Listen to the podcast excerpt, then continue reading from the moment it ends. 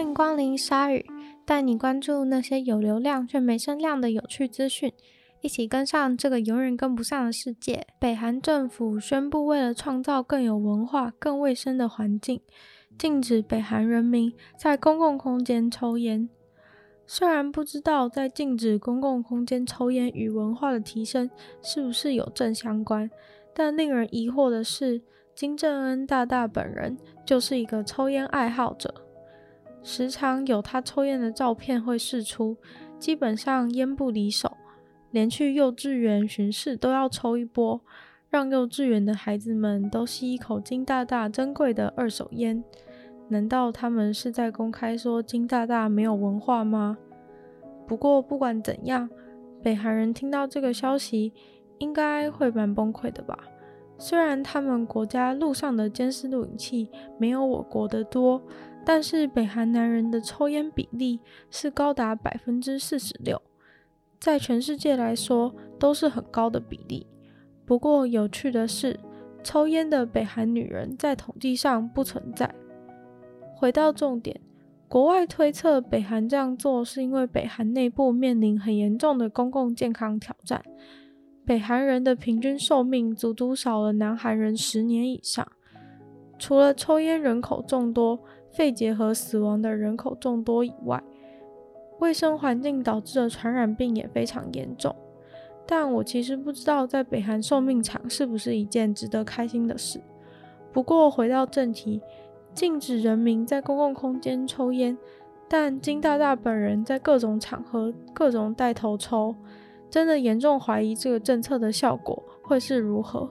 据说北韩的禁烟运动从两千年就已经开始实施，二十年过去了，看起来是没有什么改变，也不知道实际执法的力度是如何。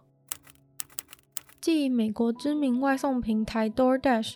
跟民宿订房网站 Airbnb 申请 IPO 上市以后，又有新兴产业的公司要申请上市了。如果说外送改变了你吃外食方式的限制，Airbnb 打破了旅馆之所以为旅馆的弹性，那最近申请上市的 Affirm 这个支付业者，绝对是撼动了信用卡市场。Affirm 是由 PayPal 的其中一个共同创办人创立的。Affirm 的商业模式是线上分期贷款，试图打破长期被信用卡和银行垄断的分期贷款市场。创办人认为，银行和信用卡业者一直利用和消费者之间资讯不对称的优势，用超小的字或是念超快的循环利率多少多少，让消费者时常在搞不清楚的状况下就陷入了不利。Affirm 打入市场的方式是透过和电商领头企业合作，让消费者在那些电商平台消费的时候，能够使用 Affirm 的服务。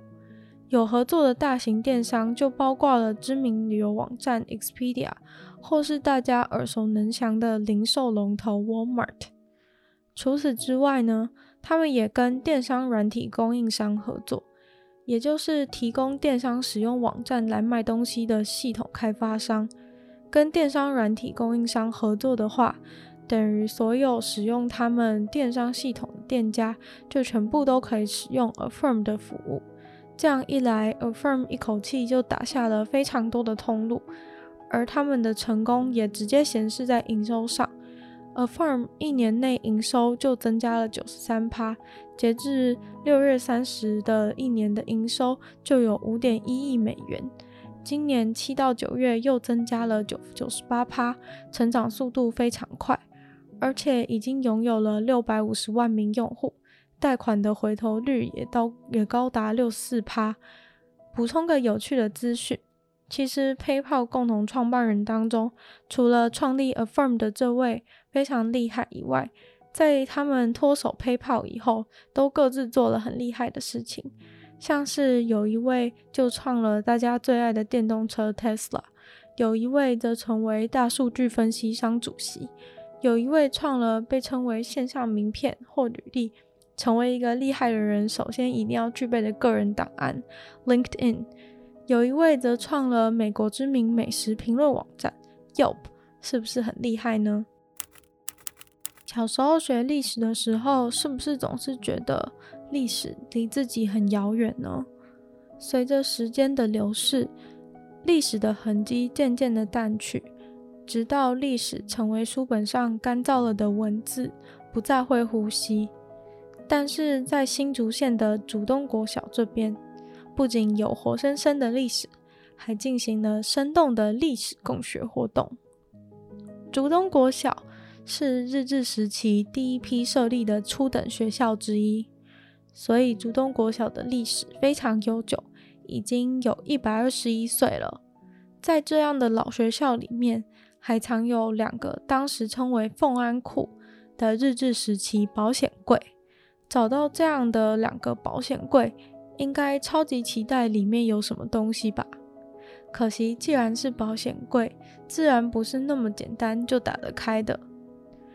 竹东国小经过努力打不开以后，请了新竹县文化局来帮忙，最后终于在台北找到了资深开锁大师，到竹东国小来开锁，终于打开了神秘的宝藏箱。结果神秘的保险箱里面装的东西也完全没让人失望，是竹东国小竹东公学校的严格制。也就是一本记录着竹东国小日治时期发展的校史。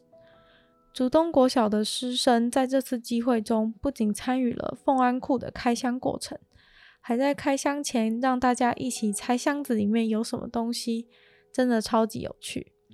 相信这个难得的经验会在小朋友的心中留下回忆，也许在未来枯燥的升学过程中，还能想起曾经有过这一段美好的过程。不知道大家小时候有没有想过离家出走呢？相信应该很多人想过吧。但是真的有勇气去执行的人，可就没有那么多了。不过我们台北市立动物园的三岁石虎就勇气可嘉，从动物园逃脱离家出走了。而且这件事情还是被民众投诉才曝光的，超神奇。这个民众应该是石虎的干爸干妈吧？是不是每天都去动物园关心石虎？不然怎么可能知道石虎？而且这个民众的视力应该也很好，因为如果大家去过台北市立动物园，就会知道台北市立动物园有些动物的居住环境算是蛮天然的，很多动物的空间里面都是植物丛生。很适合跟朋友一起去玩，看谁先找到这个空间的动物的游戏。除了大型动物以外，大概有三成的几率是找不到动物的。有时候都不知道是自己眼残，还是动物真的不在。所以石虎几天前逃脱，民众马上就发现，真的是非常称职的石虎干爸干妈。经过监视器调查，三岁石虎。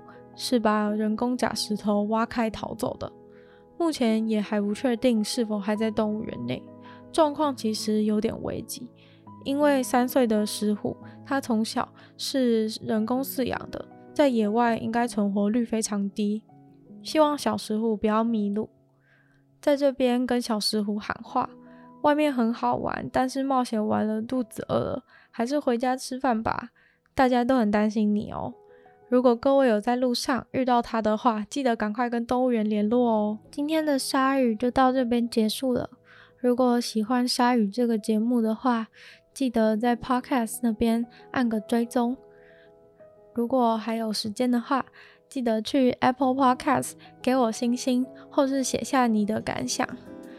如果你还想听更多的话，还可以在 Podcast 搜寻“女友的纯粹不理性批判”。听听女友的纯粹不理性批判的 podcast，或者到 YouTube 逛逛，帮我按个订阅。那如果想要关心我的生活，或是看我吃什么食物的话，也可以追踪我的 Instagram。那今天的节目就到这边结束喽，希望鲨鱼可以在每周的二四六与大家相见。那我们就下次见喽，拜拜。